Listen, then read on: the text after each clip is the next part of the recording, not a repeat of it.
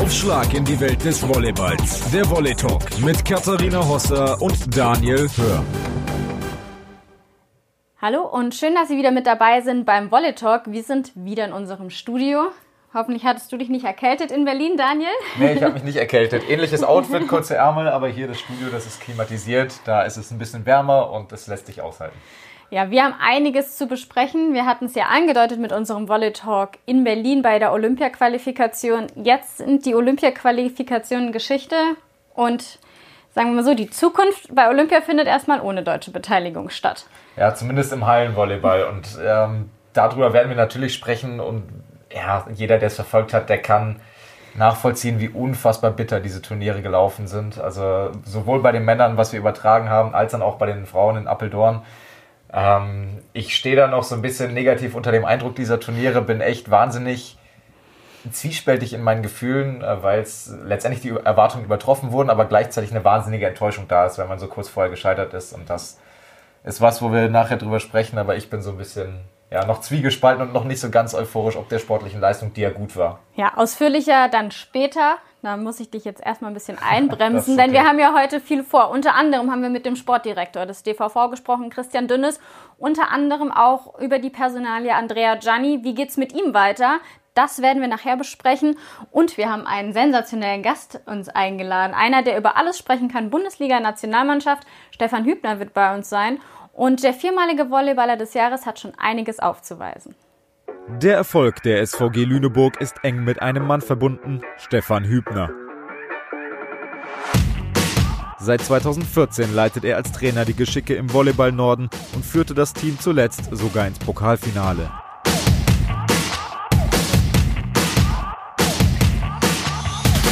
Schon als Spieler stand der Name Hübner für Erfolg. Il Muratore, der Maurer wurde er in Italien genannt. Er galt als einer der besten Mittelblocker seiner Zeit, kämpfte sich zu den Olympischen Spielen 2008, spielte Welt- und Europameisterschaften für die DVV-Auswahl. Er machte sich im Volleyball-Exil einen Namen.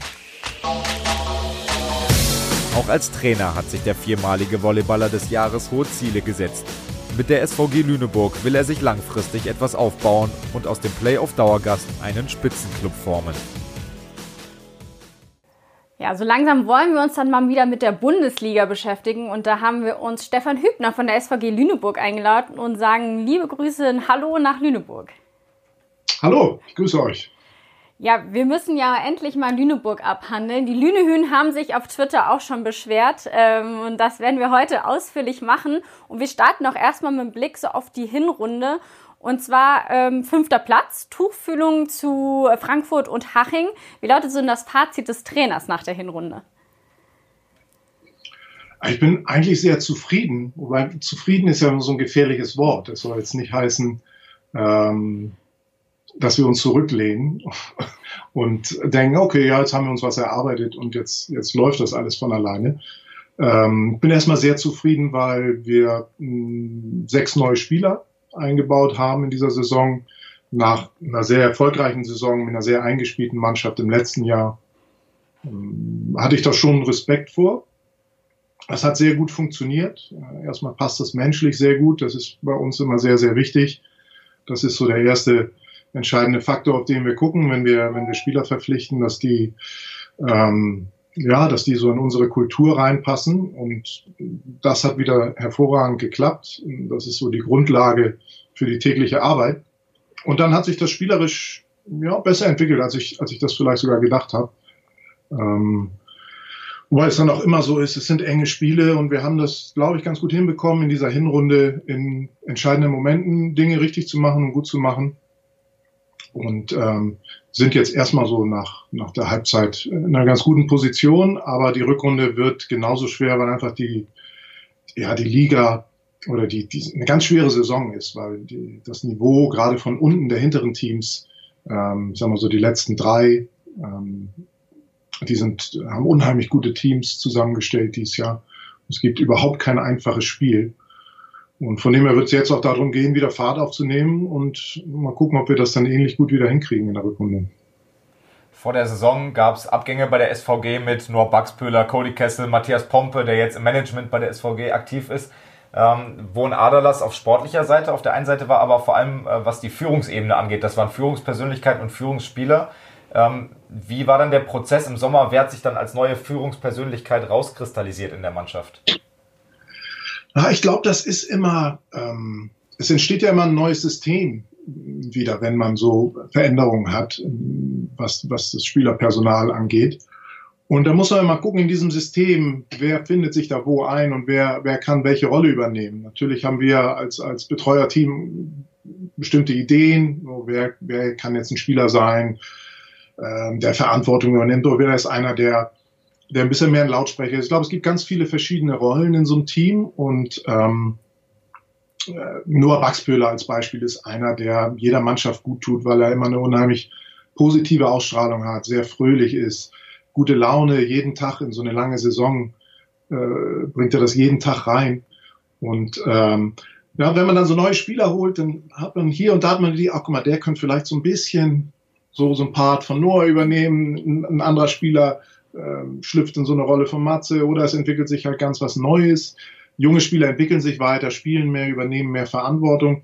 Ich glaube, ist, für uns ist das ein total spannender Prozess, das auch so zu beobachten und zu begleiten und ähm, ja, da diesen jungen Spielern eine Möglichkeit zu geben, auch in so Rollen reinzuwachsen. Das ist jetzt nicht immer von uns alles vorgegeben, sondern wenn so ein, so ein so eine Lücke entsteht, ist das ja auch immer eine Chance äh, für was Neues, dass sich was Neues, Tolles entwickelt oder jemand plötzlich Verantwortung übernimmt, von dem man es vorher weniger, weniger gesehen hat. Und das sind bei uns Leute, gerade so im, ähm, was jetzt so organisatorische Dinge angeht, sind das Michael Schlien und Janik Pörner, die lange dabei sind, die ein bisschen so eine Lücke in dem Bereich von Matze gefüllt haben. Ähm, mit Viktor Lindberg, unser Kapitän, haben wir einen Spieler, der schon sehr früh auf sehr gutem Niveau gespielt hat. Kapitän schon ist in der schwedischen Nationalmannschaft, auch trotz dass er so jung ist, der hat eine ganz spannende Art. Wir haben mit dem Finnen so ein Sonnenschein, der auch immer, immer gute Laune reinbringt. Also ähm, die Mischung stimmt und es haben sich da, ja, wie gesagt, Spieler haben, haben Verantwortung übernommen, die sie vorher, wo sie das vorher nicht gemacht haben, weil da andere Leute da waren. Und ich glaube, das, ja, das ist ein ganz normaler und immer ein spannender Prozess, so von außen als, als Trainerteam zu beobachten.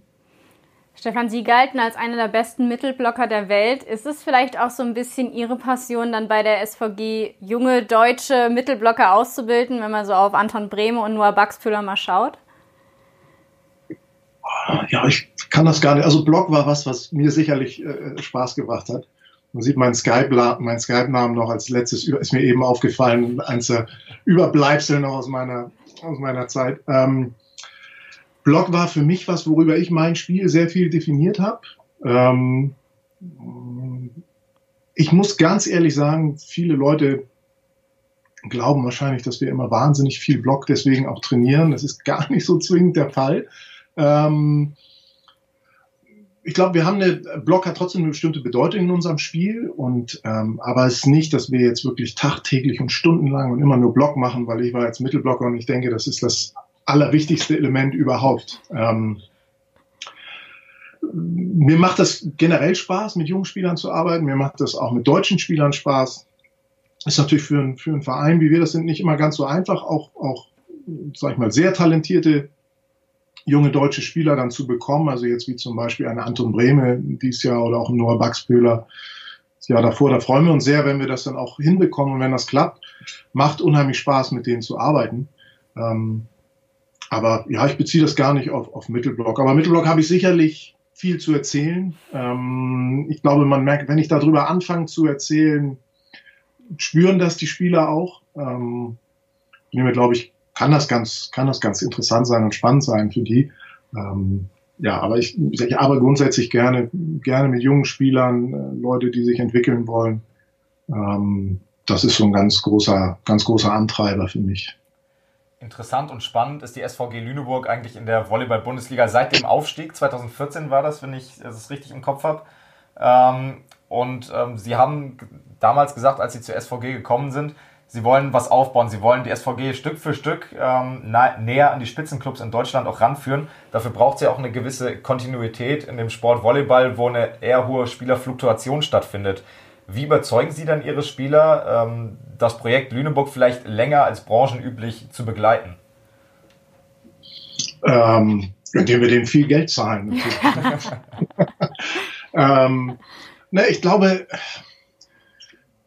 unser Plan war, war von Anfang an, ähm, die Spieler sehr in den Mittelpunkt zu stellen. Das heißt, uns geht es sehr um die Entwicklung des, des, des jungen Menschen und des jungen Spielers. Ähm, ich glaube, das spüren die Leute auch, dass da eine Wertschätzung ist, erstmal für den, für den Menschen an sich, nicht immer nur für den Sportler. Wenn er jetzt gut spielt, finden alle das ganz toll und wenn er dann nicht gut spielt, ähm, ist er irgendwie weniger wert, sondern wir versuchen erstmal den, den Menschen an sich da sehr, sehr wertzuschätzen bei uns. Ähm, man redet ja immer so von familiären Umfeld. Wir versuchen es wirklich ähm, im gesamten Verein ähm, so miteinander umzugehen, als wenn es Familie wäre. Was natürlich ganz spannend ist, manchmal, ob man das so hinbekommt in so einem, in so einem Hochleistungsbereich. Ähm, aber das klappt, klappt bei uns sehr gut. Und ich glaube, dass das wissen die Spieler sehr zu schätzen, so dass Spieler dann auch manchmal, trotz dass sie vielleicht woanders äh, mehr verdienen könnten, noch das Gefühl haben, erstens entwickeln sie sich, das ist natürlich wichtig. Also ich sag mal so, die, unser täglich Brot, das Volleyball, das muss schon Hand und Fuß haben. Wenn die jetzt merken würden, bei uns das Trainerteam, ja, die haben irgendwie keinen Plan von dem Spiel, ähm, das muss gegeben sein. So, ne? und, und dann, glaube ich, ja, schätzen sie einfach sehr ähm, das Umfeld und die Art und Weise, wie wir arbeiten und wie wir, wie wir den Sport leben und wie wir, wie wir so zusammenleben. Ähm, wie gesagt, das soll nicht heißen, dass immer alles Friede, Freude, Eierkuchen ist. Auch in der Familie gibt es mal Reibungspunkte und, und ähm, gibt es mal Knatsch und das ist, das ist auch ganz normal. Ähm, aber ja, uns geht es darum, ähm, äh, jeder, der bei uns Teil des ganzen großen Teams ist, dass wir ja, wir sind ständig in so einem Wettkampfmodus. Jeder will sich weiterentwickeln, jeder will das Beste aus sich rausholen. Und das ist auch das Ziel, was wir mit den Spielern haben. Ich glaube, das, das spüren die. Und ähm, dann machen so Spieler natürlich auch Werbung für uns. Also wenn dann Kanadier oder zwei, drei Kanadier gute Erfahrungen gemacht haben, die gehen dann halt zurück und sagen, Mann, da kannst du gut hingehen. Weil es gibt auch viele andere Negativbeispiele, gerade wenn die Jungs so von Übersee mal rüberkommen, spielen eine Saison, machen irgendwie eine unglückliche Erfahrungen und, und hören dann auf. Und ähm, bei uns gibt es viele andere Beispiele. Das, das ist, ähm, das hilft uns sehr, weil das ist praktisch wie, wie Werbung, was dann die Spieler, die hier waren, für uns, für uns machen. Und ähm, ja, bisher muss man auch sagen, hat das auch häufig sehr gut funktioniert mit, mit den Spielern, die wir verpflichtet haben. Die passten auch in die Kultur, die haben das, haben das mitgelebt, beziehungsweise haben das eigentlich ganz gut auch übernommen. Da gehört auch ein bisschen Glück mit dazu. Also es ist jetzt nicht, dass wir da, weiß ich nicht, viel, viel besser sind als, als andere, aber wir haben auch, auch Glück gehabt, die, die passenden Leute zu finden und ähm, ja, sind bisher natürlich mit dieser Entwicklung, seit wir in der ersten Liga sind, ähm, sehr, sehr zufrieden, auch wenn dieses ganze Thema Halle uns natürlich etwas, etwas bremst, so dass wir vielleicht mehr eine Seitwärtsbewegung manchmal drin haben in der Entwicklung, ähm, als wir uns das gewünscht hätten. Wir äh, verändern mal unseren Interviewplan, weil wenn jetzt schon das Stichwort Halle fällt, das ist natürlich ganz interessant. Da haben wir ähm, nämlich gesehen, dass äh, logischerweise die Thematik besteht ja, dass zu den Playoff-Spielen nach Hamburg in die CU-Arena ausgewichen werden muss. Jetzt passiert das schon zu vier Spielen der Hauptrunde im äh, Februar und März. Wie kam es dazu, dass jetzt zur Hauptrunde schon in der CU-Arena gespielt wird? Es sind mehrere Gründe. Ähm, einmal, wie es gesagt wurde, wir müssen irgendwann umziehen. Ähm, wir haben gedacht, es ist vielleicht von Vorteil, wenn wir etwas früher, wenn wir etwas früher schon rübergehen, um das praktisch für die Phase dann noch mehr zu unserer Heimhalle zu machen. Ähm, zweiter Punkt ist, im Hinblick auf die neue Halle hier in Lüneburg, äh, wollen wir natürlich auch den Anschluss ähm, zu Hamburg haben. Das heißt, wir wollen jetzt versuchen, noch wieder Leute an die SVG Lüneburg ranzubringen aus Hamburg, die dann auch mit in die neue Halle kommen. Weil eine neue große Halle, die muss natürlich auch gefüllt werden. Und äh, in Hamburg ist, ist eine, äh, sag ich mal, eine große Volleyballgemeinschaft. Ähm, das ist der, äh, der zweite Grund. Und dann war auch so ein bisschen die Idee, weil es etwas schwieriger war, die Spiele, wenn wir die so kurzfristig vermarkten mussten im letzten Jahr, ähm, war das auch schwieriger, so dass wir dieses Jahr, jetzt versuchen wir das mal mit Vorlauf, ähm, dass wir das dann ein bisschen besser hinkriegen, ja, dass es finanziell nachher nicht noch so ein, so ein Klotz am Bein wird, sondern ähm, ja, dass man auch da irgendwo auf der sicheren Seite dann ist. Also es gab so zwei, drei Gründe dafür, dass wir es dieses Jahr mal so ausprobieren. Also alle Volleyballfans in Hamburg ab in die CU Arena, die SVG Lüneburg ja. angucken, denn die sind so ein bisschen das unterschätzte Team, obwohl sie ähm, schon viel erreicht haben. Ich erinnere mich ans Pokalfinale ähm, mit einem tollen Auftritt, wo Friedrichshafen dann ein bisschen stärker war und im cleveren Moment zugeschlagen hat. Aber ähm, eigentlich schwimmt man da oben immer mit. Ähm, wo sieht man sich denn so im Vergleich zu den direkten Konkurrenten? Frankfurt, Düren, Haching. Ist man da schon so auf einem Niveau? Oh, ich, ich, ich gucke immer so wenig oder generell versuchen wir das wenig zu machen, dass wir uns jetzt mit den anderen vergleichen und gucken, wo sind jetzt die anderen, sondern ähm, wir versuchen selbst, uns sehr hohe Standards zu setzen in allen verschiedenen Bereichen und ähm, versuchen uns dort zu entwickeln. Auch da ist wieder dieser Wettkampfgedanke, den wir, den jeder bei uns hat.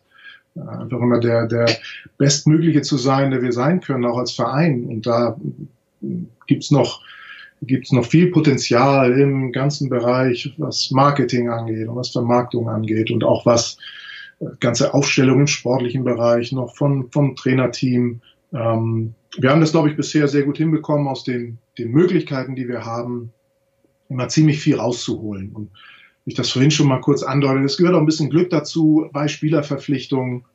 Es ist jetzt nicht, dass wir das, dass wir da so viel mehr Wissen haben oder ein Geheimrezept haben gegenüber anderen Teams. Das hat ja häufig einfach sehr, sehr gut geklappt bisher. Das kann noch mal, kann noch mal anders laufen.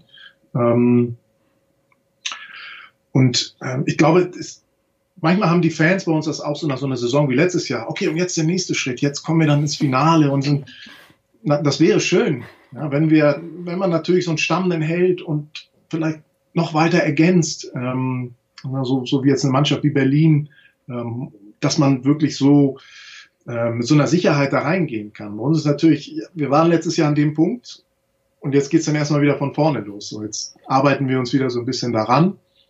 Von dem her ähm, ist das, glaube ich, immer für uns auch gefährlich, uns, uns wirklich an Platzierungen zu messen. Ähm, das ist immer wunderbar, wenn wir da oben mitschwimmen und wenn wir die, die auch ärgern können. Aber jetzt davon auszugehen, wir sind jetzt aktuell ein ernsthafter Konkurrent für Berlin und für Friedrichshafen und für Frankfurt, wäre einfach vermessen. Dafür haben wir auch noch, noch zu viel Rückstand in, in vielen Bereichen, dass wir uns jetzt wirklich mit so einem Verein vergleichen können. Wir gucken natürlich mal, was machen Vereine toll und nehmen das ein bisschen als Inspiration.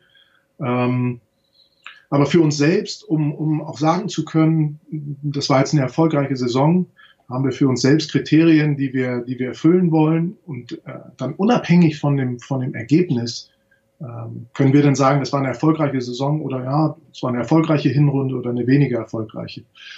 Natürlich wollen, man will immer gewinnen und, und Fans wollen auch immer gewinnen und, und es ist, ähm, darum geht's auch im Sport, das ist klar. Aber ja, ich glaube, das ist, wäre gefährlich, wenn das für uns der einzige Gradmesser wäre. Ob man nun Fünfter ist oder Siebter ist oder mal im Halbfinale oder dann das eine Jahr vielleicht im Viertelfinale. Ja, das ist einfach ein bisschen unsere, unsere Herangehensweise. Und ähm, wichtig ist, glaube ich, dass der Anspruch hoch bleibt, dass man nicht gemütlich und, und bequem wird. Ähm, weil wir haben auch Leute, wir haben außerhalb, sag ich mal, vom Feld sind wir ziemlich konstant, was Betreuerteam angeht. Und ähm, da ist es immer wichtig, neue Impulse zu setzen und hungrig zu bleiben und sich, sich weiterentwickeln zu wollen. Weil sonst, sonst wird es, glaube ich, gefährlich, sonst kommt man in so einen Trott rein und dann ähm, ja, setzt man keine neuen Impulse für die Spieler. Wir würden gerne noch ein bisschen jetzt äh, über den Menschen Stefan Hübner sprechen. Wir haben in einem Interview im Weser-Kurier 2017 was, glaube ich, gelesen, dass Sie gesagt haben, Volleyball spielen, das reizt mich nicht mehr. Warum denn nicht? Ach, weil ich mich mittlerweile körperlich überhaupt nicht mehr in der Lage fühle, das zu machen. Ähm, es war für mich so ein Prozess. Für mich muss ich noch einmal einen Tick weiter ausholen. Ich habe ähm, mein Ziel als Spieler war das immer, ich wollte, so lange es geht, wollte ich Volleyball spielen. So und ähm, ich glaube, 37 war ich, glaube ich, als ich dann aufgehört habe, weil am Ende die Knie, das, kam hier und da, also es war nur noch von Problem zu Problem. Ne? Ich hatte immer schon viele Verletzungen, aber da wurde es wirklich so, dass irgendwie sagte der Körper dann jetzt reizt. Und ich hatte auch nicht mehr die Kraft, dann mich immer wieder daran zu kämpfen. Was vorher war das für mich kein Problem. Da war Verletzung, okay, dann ging es sofort los, alles klar. Jetzt ist das Ziel, wieder, wieder gesund zu werden. Aber irgendwann war ich müde davon dann. Und ähm, dann kam natürlich dieser Wechsel von Spielen zu trainieren ziemlich, ziemlich radikal, gerade in, bei der Nationalmannschaft. Äh, Vital äh, wollte damals unbedingt, dass ich das nochmal versuche vor der Olympia-Quali für London. Ähm, habe gesagt, okay, ich hatte in Düren eigentlich schon aufgehört, war in Düren noch ein bisschen Unmut, weil ich dann auf einmal sagte, okay, ich versuche das jetzt nochmal. Ähm, wie gesagt, das war bei Vital gesagt, du musst es versuchen, ich habe hier noch jemanden, meinen Athletiktrainer und versuch das mal. Und ja, irgendwann habe ich dann auch durch eingesehen, es immer kommt wieder jemand mit der Wunderpille und sagt dir, das musst du nochmal versuchen und das muss. Es war einfach dann, dann Schluss. Aber der Wechsel war krass, so dass ich dann immer noch das Gefühl hatte, eigentlich, eigentlich könnte ich noch spielen. Und, und ich habe mich körperlich vom Grundsatz her okay gefühlt, mal weg von den Problemen, wegen denen ich nicht spielen konnte. Aber ich war schnell und, und das, das ging alles. Ähm, und dann habe ich gesagt, okay, so ist das so, ist das irgendwie hart. Und dann habe ich ganz bewusst mal so ein Jahr bin ich raus und habe so gut wie gar nichts gemacht. Ähm, das hat mir unheimlich geholfen, loszulassen, weil ich mich dann einmal wirklich so körperlich so schlecht gefühlt habe, gesagt, okay, das ist unmöglich, jetzt nochmal wieder zu spielen. Ähm, das war für mich irgendwie ja so meine Art, damit umzugehen.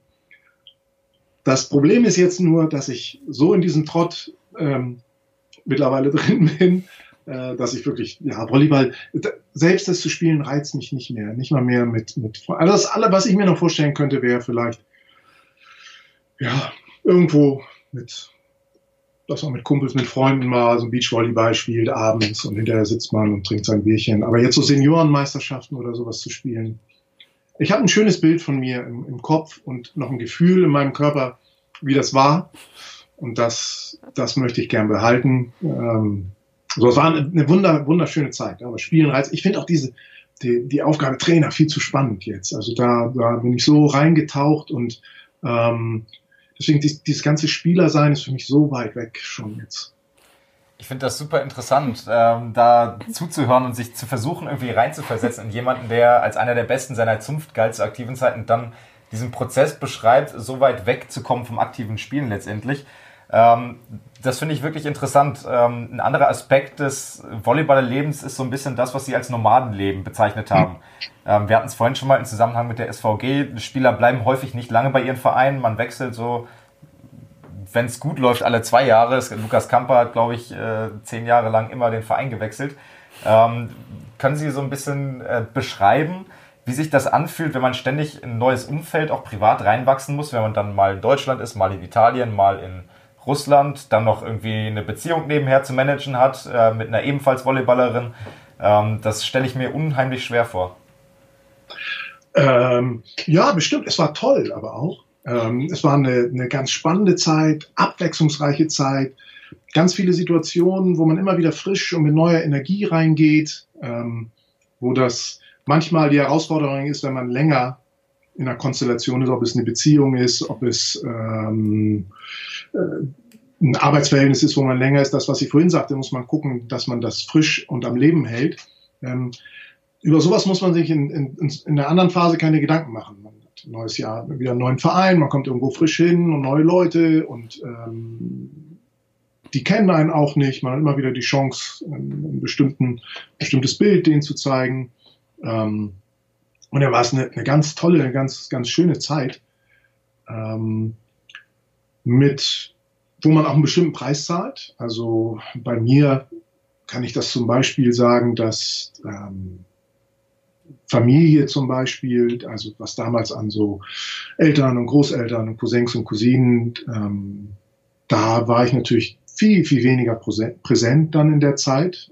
Familienfeiern und all solche Dinge ist ganz, ganz schwer. Und ähm, Meiner Familie war das, glaube ich, dann aber ziemlich früh klar, dass ich diesen Weg so gehe und von dem her war da auch die Unterstützung da. Ähm, das ist manchmal nicht einfach. Gerade in so einer langen Saison, vor allen Dingen so Weihnachtszeit ist immer eine schwierige Zeit. Deswegen bin ich da auch immer mit, mit ähm, meinen Spielern hier immer sehr äh, hellhörig, weil das ist immer so ein Moment, wo die Saison wird länger, es ist dunkel draußen, es regnet viel und dann kommt Weihnachten und da vermisst man Familie natürlich immer am meisten. Ähm, das ist immer so die Zeit, wo wir gucken müssen, dass wir das vom Energielevel und dass wir Dinge reinbringen, die ähm, viele Sachen zusammen machen, dass da so ein, so ein Ausgleich dafür geschaffen wird. Ähm, das ist so eine Zeit, wo man das, wo man das, wo das schwierig war manchmal, auch in Italien, wenn man dann am 25. oder 26. schon wieder gespielt hat, Weihnachten dann kaum noch stattfindet. Ähm, das war immer nicht so einfach. Freundschaften ist, ist natürlich auch nicht einfach über die Zeit, ne? weil man ist immer nicht präsent, wenn die sagen, ja komm, wir machen mal zwei Tage, fahren wir jetzt hier hin und haben mal ein bisschen Spaß. So da, es bleiben wenige, wenige übrig, die, die mit so einer Art Freundschaft gut umgehen können und leben können. Und das sind im Grunde genommen dann auch die wichtigen Freunde, äh, weil die anderen, die so ein Leben nicht mitgehen können, ja, die passen dann halt auch leider nicht dazu, auch wenn das vielleicht ganz tolle Freunde äh, vorher für eine andere Zeit waren. Ähm, wie gesagt, alles hat sein, alles hat seinen Preis. Ich glaube, es ist immer wichtig, dass man, oder mir war es eigentlich immer sehr früh klar, warum ich was mache, äh, was da meine Antreiber waren, was meine Motivation, was mein Warum war. Und dann kann man mit den Konsequenzen auch sehr gut, sehr gut leben. Ich glaube, wenn einem das nicht so klar ist, dann schwimmt man da viel mehr hin und her und sagt, oh, ich würde aber auch gern das, ich würde auch gern das. Wenn man klar ist, warum man das macht, weiß man, was dazugehört und ähm, ja, es war eine tolle Zeit. Also manchmal meine Frau hat das ja auch gemacht und jetzt manchmal sitzen wir und denken, ah, es war schon schön. Also jetzt auch, wenn man die Nationalmannschaften wieder sieht und, und ähm, ja, ja, war, war, wir sind sehr dankbar, dass wir das so, dass wir das so leben durften. Und äh, aber ich sage, jetzt ist die neue Aufgabe so herausfordernd für mich, dass ich manchmal, wenn wir abends zusammensitzen beim Glas Wein, und dann ja, schwelgen wir so ein bisschen in Erinnerung. Was, was auch schön ist, weil es einfach nur zeigt, dass das, ja, dass das was sehr Wertvolles war in unserem Leben. Das ist ein schöner Übergang für uns, äh, weil wir uns auch die Frage gestellt haben, bei zwei Weltklasse-Volleyballern in einer Beziehung, äh, wie viel spielte der Volleyball auch privat tatsächlich eine Rolle? Ähm, ja, dadurch, dass ich natürlich nach wie vor noch im Volleyball aktiv bin äh, als Trainer, ähm, unterhalten wir uns, uns nach wie vor viel über, auch über Volleyball. Die Meinung meiner Frau ist mir sehr wichtig, weil sie auch ein bisschen anderen Blickwinkel hat manchmal ähm, als ich, auch wenn ich dann Themen sind vielleicht mit der Mannschaft oder Probleme, ist mir ihre Sichtweise immer sehr, sehr wichtig, weil sie viel häufiger so im Bereich auch der immer so der Soft Skills mitguckt, ne? so Mensch, hast du, hast du mal auch mal gefragt und wie geht's ihm denn und dies und das und es ist immer sehr, sehr spannend. Ähm, bin ich sehr, sehr dankbar für, dass sie da an meiner Seite ist, um mich da zu beraten und generell auch zu unterstützen. Gerade in dieser Winterzeit, so eine Saison ist immer sehr intensiv.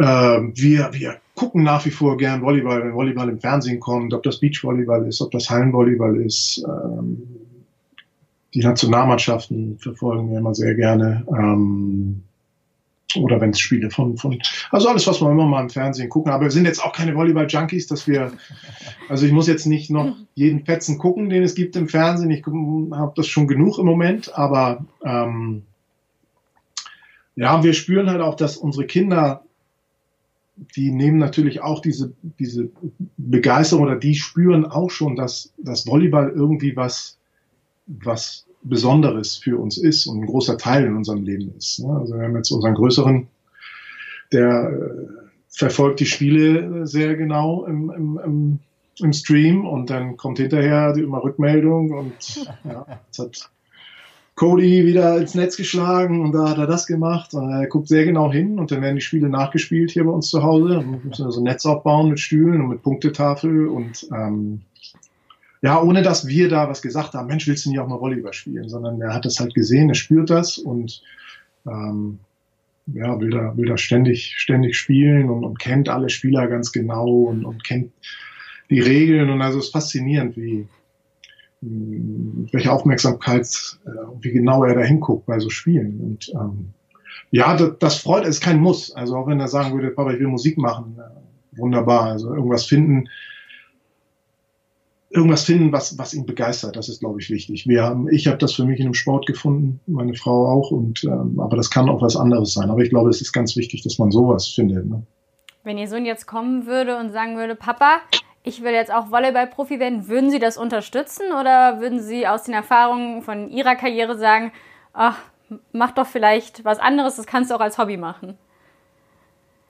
Ah, ich weiß es nicht, wenn, wenn ich wirklich spüre, das ist das, was er machen will, würde ich das immer, würde ich das immer fördern. Und wenn er dann aber übermorgen sagt, so jetzt ist es was anderes, würde ich auch das fördern. So, so habe ich das gelebt, so hat meine Mutter das, ich bin mit meiner Mutter aufgewachsen, ähm, die hat das so mit mir gemacht und ähm, ich konnte verschiedene Dinge ausprobieren, bin beim Volleyball immer dabei geblieben und sie hat, hat, hat das unterstützt und gefördert und dafür bin ich auch da sehr, sehr dankbar. Ja, manchmal denkt man so, oh Mann, mit dann so Volleyball und so einem Trainer zu Hause und dann spielt das Kind auch und zwei Volleyballer. Aber wenn die da so Spaß dran haben, ja, dann soll er das, soll er das machen. Aber das wird, das wird bestimmt spannend, dann so, wie, wie man dann so damit umgeht, ne? So wie, wie, ich glaube, das wird eine große Herausforderung, dass man, dass man die Klappe dann hält und sich zurückhält und dass man dann den Trainer die Arbeit machen lässt, so der, der, den, der die Kinder trainiert und nicht, nicht ständig da ähm, an dem Sohn rumfummelt. Ähm, ja, da bin ich mal gespannt, wie, wie ich das dann so hinkriege. Aber das, das ja, ist, solange ich, ich finde es schön, wenn die Spaß haben am, am Bewegen und äh, ich glaube, Volleyball ist ein schönes Spiel.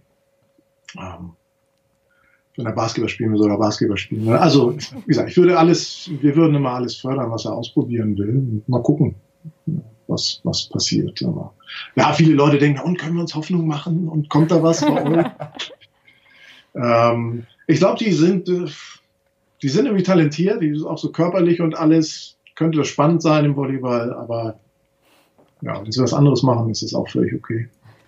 Der Vollständigkeit halber, um das noch zu nennen, wir haben sie jetzt einige Male schon angesprochen, ihre Frau, bekannter in Volleyball Deutschland, wahrscheinlich unter ihrem Kindernamen Angelina Grün, auch lange Volleyball-Nationalspielerin, galt auch als eine der besten Außenangreiferinnen der Welt. Ähm, schauen wir nochmal, ähm, Sie haben gesagt, in Bezug auf Ihren, Ihren Sohn, äh, ja, schauen wir mal, was wird. Das wollen wir jetzt auch so ein bisschen übertragen auf Ihre Trainerkarriere. Schauen wir mal, was wird. Würde da auch das Ausland einen gewissen Reiz darstellen, vielleicht mal in Italien zu trainieren, zum Beispiel?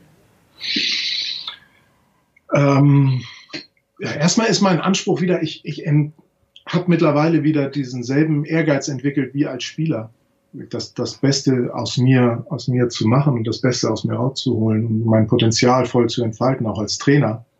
Ähm, was ich allerdings spüre aufgrund der familiären Situation, dass ich einen anderen Weg gehe, als, als den Weg, den ich als Spieler gegangen bin. Als Spieler war das wirklich so und den nächsten Schritt gehen und den nächstbesseren Verein und ähm, nächstbesseren Vertrag und, und, und, und mehr verdienen und Champions League und all diese, diese Themen. Nicht, dass das nicht auch irgendwo herausfordernd wäre als Trainer, aber ähm, wir haben beide, ich und meine Frau, wir haben beide schon mal so ein Leben gelebt, wo man wirklich immer, immer weiter und dann dieses Jahr hier und nächstes Jahr da und wir genießen im Moment sehr so ein Zuhause zu haben, an einem Ort zu sein. Und für die Kinder finden wir das sehr schön und, und als Familie so ganz klassisch mit Doppelhaushälfte und Carport und Gartenzwerg im Garten. Ähm, äh, ja, es gab, es gab schon Anfragen, gab schon, schon verschiedenste Anfragen. Natürlich sagen wir, ach Mensch, vielleicht noch mal so nach Italien, das wäre auch ganz schön. Ähm, ich, ich weiß es nicht. Ich weiß nicht. Wird das überhaupt nicht, wir schließen das nicht kategorisch aus. Ähm, ich habe im Moment das Gefühl, hier, das passt sehr gut. Ich kann mich als Trainer sehr gut entwickeln. Ich kann, ähm, ja, wir können Dinge ausprobieren und, und, und so eine Philosophie entwickeln. Und ja, im Moment habe ich noch das Gefühl, dass, dass ähm, es hier auch noch weitergeht von der Entwicklung. Und das finde ich nach wie vor sehr, sehr spannend. Ähm, wenn das Gefühl hier irgendwie ein anderes sein sollte oder sich die Dinge hier in Lüneburg anders entwickeln oder im Sport, weiß man ja nie, was passiert. Ja, dann werden wir uns dann Gedanken machen. Also im Moment sind wir voll, voll im Moment hier und, und genießen die Zeit. Wir wissen beide, dass, dass Veränderungen gehören irgendwie dazu und können passieren, aber im Moment ähm, ist, es, ist es erstmal kein Thema und, und wir sind voll genießen, genießen das Hier und Jetzt. Wollen wir mal noch kurz auf die Aktualität vom Wochenende schauen? Sie haben schon gesagt, Nationalmannschaft wird auch verfolgt. Jetzt haben beide Nationalmannschaften am Wochenende ihre Olympiaqualifikation ganz knapp äh, verpasst, jeweils im Finale gescheitert. Haben Sie da ein bisschen mitgelitten? Ja, es ist. Es ist natürlich auch so, oh, so, so, so schade, ne? man ist so nah dran und wir haben beide Teams ein sensationelles Turnier gespielt. Ne? Ich hatte schon, schon, wir haben uns im Vorfeld der Turniere immer so ein bisschen unterhalten, weil das Männerturnier wurde natürlich sehr in den Fokus gerückt. Klar, es ist in Deutschland und, und meine Frau dann natürlich sagte, ja, über die Frauen wird gar nicht geredet. Ich sage, ja, pass mal auf, die werden unterm Radar, fliegen die und dann klappt das, wir beide Teams äh, sensationelle Turniere gespielt, tollen Volleyball gespielt, auch die Männer. So, ich habe vorher gesagt, ich, es müssten alle richtig gut sein, damit sie in die Nähe kommen, eine Chance haben. Und das war eigentlich auch so. Ähm, beide Teams gehen wahrscheinlich ein bisschen mit so einem, denken so, oh, ein Finale, das war nicht so ganz das, ähm, nicht so ganz das, was wir vielleicht können, so jeder einzelne Spieler. Ähm, auch wenn man sagen muss, dass beide Gegner, die Türken taktisch, glaube ich, super gespielt gegen die Deutschen und die Franzosen waren einfach bärenstark in dem Spiel. Ähm, und trotzdem bleibt so ein bisschen dieses, oh, wir haben es schon so einen Tick besser vielleicht in dem Turnier auch gemacht hier und da. Ähm, und was einem klar wird, ist, wie schwierig das ist, sich zu qualifizieren für Olympia. Also meine Frau hatte das Glück, zweimal als Spieler dabei zu sein, ich einmal als Spieler, einmal als Trainer. Ja, und wenn man sieht, wie, wie das alle vier Jahre ist, ist es immer wieder so wahnsinnig schwer. Ähm, auch da merkt man, oh Mann, wir haben echt, echt großes Glück gehabt, dass wir das, dass wir das erleben durften. Ne? Und, und deswegen leidet man dann mit, weil, weil man weiß, wie, was ein großes Ziel das ist für jeden Sportler. Und man ist so, ja, es ist so greifbar irgendwie. Am Anfang ist es ja noch so weit weg, das sind so viele Schritte, oh, und das ist schwer und wir haben die Quali und dann da und alle guten Teams und, und plötzlich ist man im Finale und ah, das, das tut weh. Das ist auch ganz normal, dass das weh tut und ähm, ja, ich glaube, die Frauen haben, haben eigentlich, wenn man sich die Altersstruktur anguckt und haben eigentlich eine tolle Gruppe noch, die, die glaube ich, eine, eine, eine richtig gute Zukunft jetzt noch weiter vor sich haben kann, ja, wenn man der Mannschaft die Möglichkeit gibt, da weiter zu spielen auf diesem Niveau und bei diesen Events. Ähm, Männer ist sicherlich jetzt ein, ein, ein Tick erstmal gerade schwieriger mit dem Umbruch, wenn die Achse Kamper-Grosser vielleicht, vielleicht da jetzt ähm, wegbricht erstmal. Ähm, ja, wird das, wird das spannend, so, ne? Aber ja, auch da, sind immer so Zyklen und, und auch da wird wieder ein Team kommen, was, was in Schlagweite Olympia irgendwann mal sein wird. Ähm, wir können, wir werden gleich ausführlich über die äh, Olympia-Qualifikationen auch der Frauen reden. Kathi war vor Ort in Appeldorn. Insofern können wir da den Rest der Sendung äh, nur wärmstens ans Herz legen. Ähm, sowohl bei Familie Hübner als auch äh, bei euch und Ihnen, liebe Zuschauer und Zuhörer. Ähm, dieses Interview verhält sich so ein bisschen wie die Karriere von Georg Rosse aktuell. Es neigt sich dem Ende entgegen. Ähm, Sie haben jetzt schon ein bisschen über die Zukunft des DVV-Teams gesprochen. Das machen wir gleich auch ausführlich. Die letzte Frage, die wir hätten, war, Sie waren vor Ort in Berlin und haben äh, einen Spieltag auch beobachtet. Ähm, wie beobachten Sie dann die Nationalmannschaft? Schauen Sie, was macht mein Spieler Anton Brehme oder schauen Sie, was macht die Mannschaft? Wie stellt man sich das, kann man sich das vorstellen? Boah, das ist eine gute Frage. Das ist eine gute Frage. Wie, wie guckt man dazu? Ich glaube, es ist ganz unterschiedlich. Ähm, manchmal, weil wir waren mit der Mannschaft da, manchmal sitze ich da auf der Tribüne und dann, oh, das sind einfach so wahnsinnig tolle Spieler, die man da sieht, ähm, bei denen Dinge so einfach aussehen und dann versucht man natürlich das auch als so eine Lernsituation mitzunehmen und sagt, Mensch, guck mal da, wie der die Arme und wie er das in dem Moment und wie ruhig und dann guckt man so mit so einer mit so einer Trainer Trainer Lehrerbrille irgendwie versucht was mitzunehmen. Ähm, ja, dann, dann gibt es Momente, da, da guckt man wirklich wie so ein Fan. Also gerade wenn es so, wenn es eng wird, so enge Situation, dann merkt man auch, wie, oh, dann geht der Puls ein bisschen hoch. Wahrscheinlich höher, als wenn ich meine eigene Mannschaft coachen würde. Also da geht man wirklich in so ein Mitfieber-Fan-Gefühl rein. Ähm, ja, und wie gesagt, wenn dann so Siege sind, freut man sich unheimlich mit. Da, da, kommt noch wieder so ein bisschen dieses Gefühl hoch, was man, was man selbst dann so hatte. Und wenn man die Freude dann sieht und wenn man weiß, wie viel, wie viel Arbeit und wie viel Training und was da alles dahinter steckt und was dann da in so einem Moment so, so freigesetzt wird, ähm, ja, das fühlt man dann nochmal so ein bisschen. Und ich glaube, das sind so die zwei, zwischen den beiden äh, springe ich so ein bisschen, so ein bisschen hin und her immer. Dann bedanken wir uns ganz recht herzlich für das interessante Interview, Stefan Hübner. Und ähm, Olympia-Quali ist ja genau das Thema, mit dem wir jetzt dann auch weitermachen wollen. 0 zu 3. Daniel, war es für dich auch so deutlich, wie das Ergebnis das letztendlich zeigt? In dem Finale ja. Also Frankreich hat ähm, das beste Spiel des Turniers gemacht, mit großem Abstand in diesem Finale. Ähm, Jean Patry, der Diagonalangreifer, hat äh, riesig gespielt, hat wahnsinnig aufgeschlagen. Generell die Franzosen haben viel, viel stärker aufgeschlagen und haben eine unmenschliche Blockfeldabwehr gespielt. Also das war so schwer für die Deutschen durchzukommen. Einzig Georg Grosser hat das wirklich zu einem hohen Prozentsatz geschafft, aber sei es ein Christian Fromm, ein Dennis Caliberda, ähm, in der Mitte auch Tobias Krieg, Markus Böhmer haben überhaupt kein Land gesehen äh, gegen die Franzosen, sei es jetzt Nicolas Le Goff oder Barthélemy Chineniese. Also das, das war mir ist so ein bisschen der Mund offen gestanden, als ich zu Hause auf der Couch sah und mir dies, äh, saß und mir dieses Spiel angeschaut habe. Und ähm, war einfach beeindruckt von der Leistung der Franzosen, weil das deutsche Team wahrlich nicht schlecht gespielt hat. Ähm, es war einfach machtlos gegen diesen Druck der Franzosen, der ausgeübt wurde, und gegen diese unfassbare Blockfeldabwehr, die super organisiert war. Und das waren die beiden ausschlaggebenden Elemente für mich. Ja, Georg Rosser durfte gar nicht so oft jubeln, wie er es gerade bei uns hier im Hintergrund getan hat. Aber er war letztendlich so ein bisschen der Einzige, der halt regelmäßig gescored hat. Dabei gab es ja diese Schrecksekunde im ersten Satz. Ähm, war das schon so ein kleiner Vorbote, was uns da blühen würde, nämlich eine Bruchlandung? Boah, also das ist natürlich eine sehr schöne Metapher. Ähm, es war natürlich erstmal ein riesen Schockmoment, den hat die Mannschaft aber ganz gut verdaut. Es, es waren dann einfach, ähm, ja, es, man hat so ein bisschen gemerkt, es läuft von Anfang an halt nicht so rund. Ähm, und bei den Franzosen, die hatten von Anfang an irgendwie ihren Flow. Dann Jenja Grebenikov direkt zweimal riesig abgewehrt und einen Ball noch gerettet.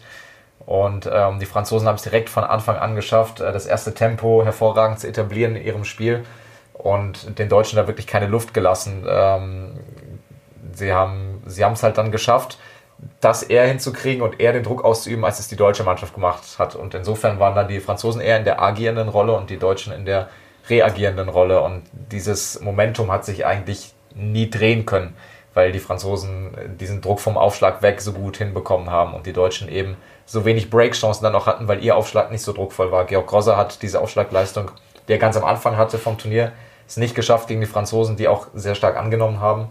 Und äh, da muss man dann auch anerkennen, dass es dass die Deutschen vielleicht nicht an ihrem allerhöchsten Leistungslimit gespielt haben, aber auch die Franzosen das einfach nicht zugelassen haben. Lass mal ein bisschen weggehen sozusagen zu dem, was passiert ist, sondern vielleicht immer ein bisschen Richtung ja, Ausblick, Zukunft. Ähm, das Ganze, ähm, muss man ja sagen, Steuerwald kam zurück. Der war ein unglaublicher, ähm, guter Posten in dieser Annahme-Abwehrverband.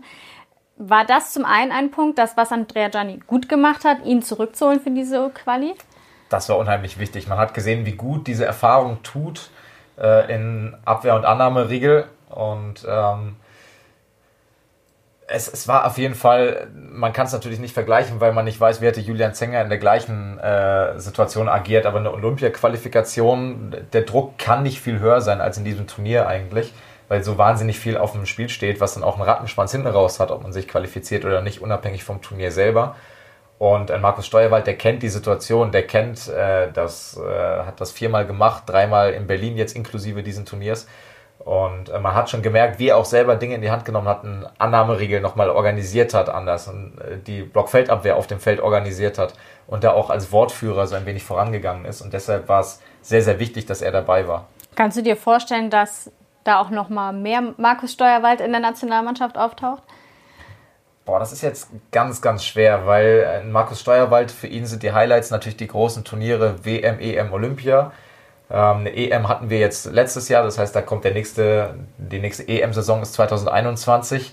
Äh, die nächste Weltmeisterschaft ist 2022. Dafür muss ich auch erstmal qualifiziert werden und die nächsten potenziell, potenziellen Olympischen Spiele sind 2024. Und Markus ist auch nicht mehr der Jüngste. Und ähm, in der Volleyball Nations League wird er sich nicht antun, weil dieses Turnier nicht die ganz große sportliche Bedeutung hat. Das ist nicht interessant für ihn. Dann ist er lieber bei seiner Familie. Das war ja auch schon der Konflikt, der mit Andrea Gianni schwelte 2017. Und insofern glaube ich, dass er bei, zu den Saisonhöhepunkten immer gerne, wie ein Georg Grosser, äh, die letzten zwei Jahre auch dabei sein wird, aber nicht dieses komplette Nationalmannschaftspensum fahren wird. Noch eine Frage zum Spiel, die wir uns ähm, auch gefragt haben. Hättest du gewechselt?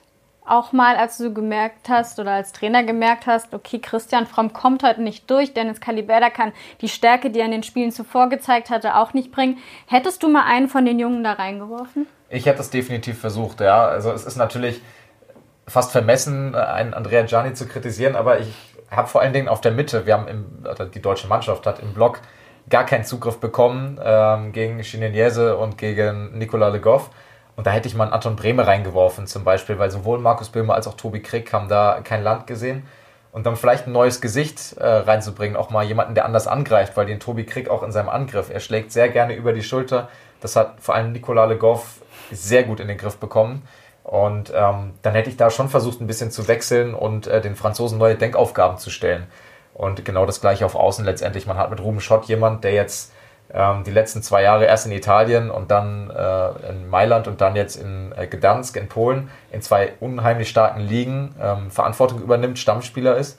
Und den kann man da reinwerfen in so eine Finale und schauen. Und vielleicht spielt er ein Riesenspiel. Und ähm, das hat mir so ein bisschen gefehlt, der Mut, dann neue Gesichter reinzuwerfen in dieses Spiel. Hm, zwei alte Gesichter, wo so ein bisschen auf der Kippe standen. Ähm, Lukas Kamper und äh, Georg Rosser sind da natürlich zu nennen. Das ist die Achse in dem deutschen Spiel gewesen. Und nach dem Spiel hat sich Lukas Kamper dann auch den Fragen von Dirk Berscheid gestellt. Und da blieb die Frage zur Zukunft natürlich nicht aus. Es kann sein, dass das jetzt das letzte Spiel von Georg gewesen ist, ähm, der tief enttäuscht ist und auch jetzt nicht hier in der Nähe ist. Äh, Belastet das einen Spieler wie dich dann auch, der so lange mit ihm zusammengespielt hat? Ähm, äh, natürlich, natürlich hätte ich ihm äh, einen Abschied mit einer Medaille in Tokio oder was auch immer gegönnt oder zumindest die Teilnahme, ist ja ganz klar. Äh, das sind aber Dinge, die, die vor dem Spiel keine wirkliche Rolle spielen, die auch jetzt auf dem Feld keine Rolle spielen. Ähm, ja, was bleibt uns jetzt? Wir können uns den Arm nehmen, wir haben viele tolle Jahre gehabt. Ähm, und, und äh, wir können, wenn es jetzt um Georg geht, nur Danke sagen. Und äh, alles Weitere wird sich zeigen. Ich denke, die, unsere Wege werden sich kreuzen oder wir gehen zusammen irgendwie weiter. Ähm, aber ja, es ist, es ist schade, aber ähm, ich denke, das gehört dazu, dass auch so ein Abschied sein kann. Ja. Umbruch steht an, zumindest ein kleiner auf jeden Fall. Ähm, wenn das Gesicht und die Persönlichkeit der Nationalmannschaft aufhört, man hat auch so ein bisschen gehört, dass das das Emotionalste letztendlich an diesem Tag war, einfach auch zu realisieren, Georg Rosser das war's von der deutschen Bühne erstmal. Ähm, wie würdest du das sehen? Könnte man ihn nicht noch, so wie bei den letzten Mal, nochmal ansticheln, nochmal wiederzukommen für die Turniere? Das glaube ich nicht. Georg Grosser ist äh, jemand, der wo es ganz viel gebraucht hat, ihn zu überreden, überhaupt 2017 dann zur EM wiederzukommen. Also erst WM-Qualifikation 2017 und dann EM. Und selbst die WM-Qualifikation damals hat er nicht voll mitgespielt. Also das war ein unheimlicher Kraftakt für Andrea Gianni, ähm, ihn überhaupt nochmal zu überreden, bis Olympia 2020 weiterzumachen. Und Georg Grosser, das ist äh, ein Familienmensch. Dem sind seine Kinder unheimlich wichtig und ähm, er möchte Zeit mit ihnen verbringen. Er möchte sie aufwachsen sehen. Und äh, wenn er weiter das Nationalmannschaftspensum fährt, dann hat er noch weniger Zeit. Er ist eh schon in Russland, wo er sein Geld verdient, volleyballerisch sehr weit weg von seinen Kindern, die ja in Mörs leben. Und ähm, ich kann mir nicht vorstellen, dass er bis 2024, weil das ist der Grund, weshalb er weitermachen würde. Ich glaube nicht, dass er sich nochmal für eine Europameisterschaft motiviert. Er hat eine Europameisterschaftsmedaille, er hat eine WM-Medaille. Das einzige große Ziel, was er noch wirklich nochmal erreichen wollte, ist Olympia. Und das ist für 2020 gescheitert und für 2024 ist er dann, da ist er 39. Bei aller Liebe, das ist dann auch ein Ticken alt und ähm, ich glaube gar nicht, dass er das will, so lange da noch weiter zu spielen auf diesem Level. Und ähm, deshalb glaube ich, dass das Kapitel, was ja 2016 schon mal beendet war nach der Olympia-Quali Georg Grosser für die Nationalmannschaft, jetzt leider, leider, leider, ähm, und er hat sie auch sehr definitiv ausgedrückt, wirklich beendet ist ohne Wenn und Aber. Könnte Lukas Kamper dann so ein bisschen die Rolle von Georg Grosser übernehmen? So, ich komme dann gerne noch zur Nationalmannschaft, aber wirklich nicht jedes äh, Spiel bei der Nations League. Könnte der Kapitän so diese Rolle vielleicht jetzt dann übernehmen? Was das Pensum angeht, ja. Also was äh, das Pensum in der Nationalmannschaft angeht. Ähm, was die Ausstrahlung eines Georg Grosser auf dem Feld angeht, das wird kaum zu kompensieren sein letztendlich. Das ist eine Erscheinung, das ist einer, der, vor dem haben die Gegner Angst. Das ist einer wie bei, bei Frankreich in Angapet, das ist einer wie bei, bei Serbien der, der äh, Uros Kovacevic oder bei Bulgarien Sokolov oder wie auch immer. Das, das ist diese eine Strahlefigur, vor der alle Angst haben ja, sehr großen Respekt haben äh, mit seinen Angriffen. Und ähm, das wird schwer zu kompensieren kann, sein, aber von der Rolle her, was die Verteilung der der Last angeht oder was die, was die ähm, Verringerung der Nationalmannschaftslast angeht, kann ich mir das sehr gut vorstellen bei Lukas Kamper. Wer rückt da für dich nach? Wer ähm, würdest du dann jetzt Thomas Kotzian Falkenbach, der ja schon im erweiterten Kader war, sehen auf der Zuspielposition dann hinter Jan Zimmermann oder Augenhöhe mit Jan Zimmermann? Ähm, wen siehst du da nachkommen? Da müssen ja auch jetzt dann welche nachkommen. Ja. Also Simon Hirsch ist natürlich diagonal noch im Kader gewesen, der das auch sehr gut gemacht hat in dem Spiel, als er musste. Ähm, aber da brauchst du ja auch vielleicht mal noch ein Backup.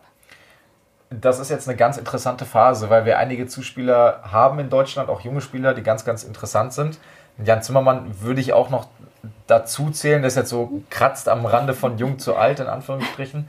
Ähm, Thomas Kotzian Falkenbach ist natürlich ganz interessant, weil er, weil er in Friedrichshafen gezeigt hat, dass er auch, wenn er dann als Backup mit dabei ist, direkt auf den Punkt da sein kann und dem Spiel eine neue Note geben kann. Ähm, er ist für mich ein Zuspieler, der, wenn Lukas Kamper ähm, sagt, er tritt kürzer, definitiv in der Nations League ganz, ganz viel Erfahrung sammeln wird. Ähm, für die großen Turniere bleibt, hängt wirklich viel an Lukas Kamper. Ansonsten finde ich Johannes Tille in Hersching einen, der eine mordsmäßige Entwicklung durchgemacht hat der äh, super zuspielt, der es ähm, sehr individuell schafft, auch mit, mit Spielern zu agieren. Das sieht man da ganz deutlich, hatten wir ein paar Mal schon äh, drüber gesprochen. Der ein sehr gutes Spiel aufzieht, der sehr variantenreich ist, der jetzt gerade trainiert, mit links zu schlagen, dass er den zweiten Ball mit links auch schlagen kann, so wie es Denise Hanke bei den Frauen macht, der einen sehr, sehr variablen und sehr druckvollen Aufschlag hat. Ähm, das finde ich einen ganz, ganz interessanten Spieler, der hoffentlich auch bald in den zumindest erweiterten Kreis der Nationalmannschaft im Zuspiel dazustößt. Und auf Diagonal ist natürlich erstmal ein Simon Hirsch da. Und dann bleibt abzuwarten, wie sich ein Linus Weber entwickelt. Der spielt jetzt in Mailand in der italienischen Liga. Ähm, aber rein sportlich kannst du einen Georg Grosser, kannst du eigentlich einen der Besten seiner Zunft nicht ersetzen. Das, das wäre schon außergewöhnlich, wenn das jemand mit gleichbleibender Qualität schafft. Da wird jetzt viel mehr Last noch auf die Christian Fromms dieser Welt fallen, beispielsweise. Glaubst du, dass Christian Fromm weitermachen wird? Ja, der ist zu jung, um da aufzuhören. der, hat, der war auch noch nie bei Olympia ähm, und ähm, der hat da Ehrgeiz, den nächsten Zyklus anzugreifen. Da bin ich zu 100 Prozent von überzeugt. Eine Personale, die wir auch noch offen haben, das ist der Bundestrainer. Ja. Der Vertrag läuft aus. Ähm, wir haben mit dem Sportdirektor, Sportdirektor Christian Dünnes gesprochen. Kurz deine Einschätzung. Was glaubst du und wie wichtig ist er ähm, als strahlende Persönlichkeit dann vielleicht auch für das Team? Also wichtig ist er als Persönlichkeit, gerade wenn die Persönlichkeit Georg Grosser wegbricht. Ähm, er ist einfach der, der beste Volleyballer aller Zeiten, so wird er von vielen genannt und er ist, er hat eine unheimliche Strahlkraft im Weltvolleyball und man sieht ja, was er für eine Strahlkraft hat, dass er einen Georg Grosser zum Comeback überreden konnte 2017 ich kann ganz schwer einschätzen, ob er wirklich bleibt. Ich könnte mir vorstellen, dass er gesagt hat für sich, ich greife den Olympiazyklus 2020 an äh, mit der deutschen Nationalmannschaft, weil er da das Potenzial sieht, ähm, das zu erreichen, was ja auch beinahe geklappt hätte. Aber ich kann mir auch gut vorstellen, dass jetzt Angebote auch von großen Volleyballnationen kommen und dass Andrea Gianni sich dann Richtung, ich bin jetzt rum Serbien, Frankreich wird es nicht sein, aber vielleicht wird auch in Italien ein Trainerposten frei, wer weiß. Ähm, und dann ist, glaube ich, Deutschland eher der zweite Ansprechpartner für Andrea Gianni. Ähm, deshalb, ich bin mir da nicht sicher, ob wir Andrea Gianni über den Sommer hinaus 2020 noch beim Deutschen Volleyballverband sehen werden. Das wäre dann der Job von Christian Dünnes, ihn zu überreden, ähm, nochmal an das Projekt zu glauben. Und was der Sportdirektor zu der Personalie sagt, hören wir uns auch mal an. Abschließende Frage habe ich noch. Ähm, Andrea Gianni hatte sich am Freitag nicht direkt äußern wollen. Sein Vertrag läuft ja aus. Er ist ja auch eine Persönlichkeit dieser Mannschaft. Ist man da guter Dinge, dass es äh, mit dem Bundestrainer auch über 2020 hinaus weitergeht? Andrea Gianni tut Volleyball Deutschland gut. Ist einer der besten Trainer der Welt. Äh, so viel kann ich auf jeden Fall schon mal sagen. Wie es hinterher mit äh, dem weiteren Vertrag aussieht, ist ja, ist ja noch bis einschließlich des Sommers unter Vertrag. Ich denke, da haben wir genug Zeit um uns zu unterhalten, auch mal zu hören, was er möchte äh, und auch zu sehen, was wir brauchen. Ähm, auch einer der besten Trainer der Welt könnte theoretisch nicht der richtige sein, aber ähm, Andrea Gianni ist Teil der, dieser Mannschaft, hat sie mit aufgebaut und ähm, da wird es äh, extrem schwer, jemanden Vergleichbaren zu finden. Das ist vergleichbar mit Georg Grosser. Ähm, Andrea Gianni ist auch technisch, fachlich sehr gut, aber hat auch eine Persönlichkeit, die äh, dem Team weitergeholfen hat. Da lässt sich Christian Dünnes noch nicht so in die Karten gucken, aber ich glaube, der Trumpf liegt ja auch bei Andrea Gianni, der sich letztendlich aussuchen kann, wo er gerne trainieren möchte. Ja, also ich denke schon, ich denke, ähm, mit Andrea Gianni steht und fällt die Besetzung des Bundestrainerpostens letztendlich. Wir wollen aber auf jeden Fall auch noch auf die Frauen schauen, denn die Schmetterlinge haben auch um das letzte Ticket für Tokio gekämpft. Und gekämpft äh, kann man wirklich sagen, ähm, allerdings äh, nicht mit einem Happy End, sondern eigentlich genau wie bei den Männern. 3 zu 0 verloren gegen die Türkin von Giovanni Ciodetti, dem ehemaligen Bundestrainer und auch guten Freund vom jetzigen Bundestrainer ja. Felix Koslowski. Ganz kurz deine Einschätzung, hattest du so ein Déjà-vu-Gefühl? Ja, ich hatte auch den Tag über so ein bisschen Angst davor, dass das wiederkommt. Ähm, ja, es ist, es ist einfach bitter. Es ist wirklich, ich saß dann auch dann nach dem Finale da und es war dann auch wieder genau wie beim Frankreich-Spiel bei den Männern. So, die anderen waren halt klar besser und man hat sich irgendwie so chancenlos gefühlt. Und ja, es ist einfach bitter. Bevor wir da tiefer in die Analyse gehen, wollen wir natürlich die Protagonistin mal selbst sprechen lassen. Da gab es aber auch einige Tränen zu verdrücken. Ähm, die haben diese Atmosphäre hier. Ich habe gesagt, wir haben, dachten, wir spielen heute in Apeldoorn, aber es war gefühlt, als wenn wir in Ankara spielen, ähm, aufgesogen und ja, so agiert auf dem Feld. Und dann gibt es natürlich Spielerinnen wie äh, Naz und Eda, die dann äh, eine gewisse Erfahrung mitbringen und das dann einfach sau cool runterspielen und keine Eigenfehler machen, keinen Quatsch mehr machen auf dem Feld, sondern einfach ins Scoring gehen und ja, also eigentlich, wenn man ehrlich ist, wir haben im dritten Satz eine kleine Chance vielleicht, als wir zwei, drei leichte Situationen haben, wo wir äh, ein, zwei unerzwungene Fehler machen, aber ansonsten haben die das Spiel heute kontrolliert, von vorne bis hinten. Ja, es ist echt schwer gerade damit umzugehen, weil die Mannschaft hat ein überragendes Turnier gespielt, äh, unter anderem hier Holland 3-0 geschlagen, aber am Ende gibt es nur ein Ticket und das, äh, ja, natürlich, das tut total weh, klar. Man hat heute, man ist so nah dran, man ist ein Spiel entfernt von Tokio. Ja. Aber hört doch, so war die Halle heute. Ja, es war mit Sicherheit ein bisschen die Nerven. Wir sind immer noch eine unglaublich junge Mannschaft. Die Türkei hat uns heute einfach mit ihrer Erfahrung geschlagen. Hoffentlich sieht es in vier Jahren ein bisschen anders aus nochmal. Ja, am Ende sollte man immer bei sich selber anfangen. Ich glaube, wir sind in dieses Spiel einfach viel zu fest gestartet. Ähm, eher so, ich sag mal, den Blick immer nur in eine Richtung gerichtet. Wir waren nicht wirklich bereit für alles, für diesen Druck, der da auf der anderen Seite kommt. Die, haben, die Türken haben einfach losgelegt wie, wie ein Feuerwerk und ich glaube, das ist ja vielleicht am Ende auch das, was uns als junges Team noch ein bisschen gefehlt hat, diese, diese Routine in solchen spielen. Ja, ich denke, jeder, ähm, der hier zur Nationalmannschaft gereist ist, ähm, hat im Kopf gehabt, was Olympia bedeutet. Jeder, der sieht, dass nur ein einziger weiterkommt und äh, dass eine Finalteilnahme am Ende nichts bedeutet, solange man es nicht gewinnt, weiß die Bedeutung von, von diesem Turnier oder auch von Olympia. Natürlich zerreißt es mir das Herz, dass ich weiß, dass es für einige Spielerinnen vielleicht das letzte Mal im Trikot war. Und ja, wir sind eine Mannschaft. Es ist natürlich unglaublich hart, ähm, jetzt so das Turnier zu beenden, nachdem wir halt einfach so ein überragendes Turnier hier gespielt haben. Die Enttäuschung natürlich groß bei den Frauen, denn das war ein grandioses Turnier, das sie gespielt haben. Aber das ist ja genau das Bittere, was wir schon gesagt haben. Es gibt halt nur ein Ticket und letztendlich nur der Gewinner. Dass du Holland 13-0 äh, in Holland schlägst, äh, nützt dir letztendlich gar nichts. Ja, das ist das Bittere an diesem Modus letztendlich. Also ich bin da auch sehr, sehr zwiegespalten, was das Ganze angeht. Auf der einen Seite lebt Olympia nun mal davon, dass Exoten dabei sind, dass irgendwie das Ganze zugänglich gemacht wird für die, die sonst nicht bei den ganz großen Turnieren dabei sind.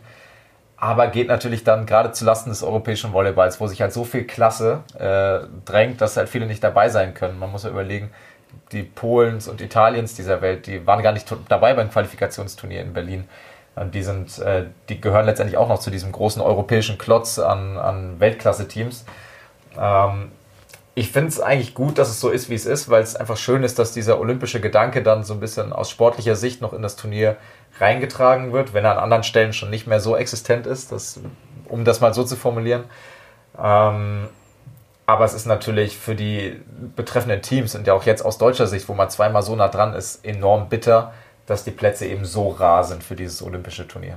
Wenn wir jetzt mal gezielt bei den Frauen bleiben wollen, ähm, war es vielleicht fatal, dass man das Gruppenspiel gegen die Türkei gewonnen hatte?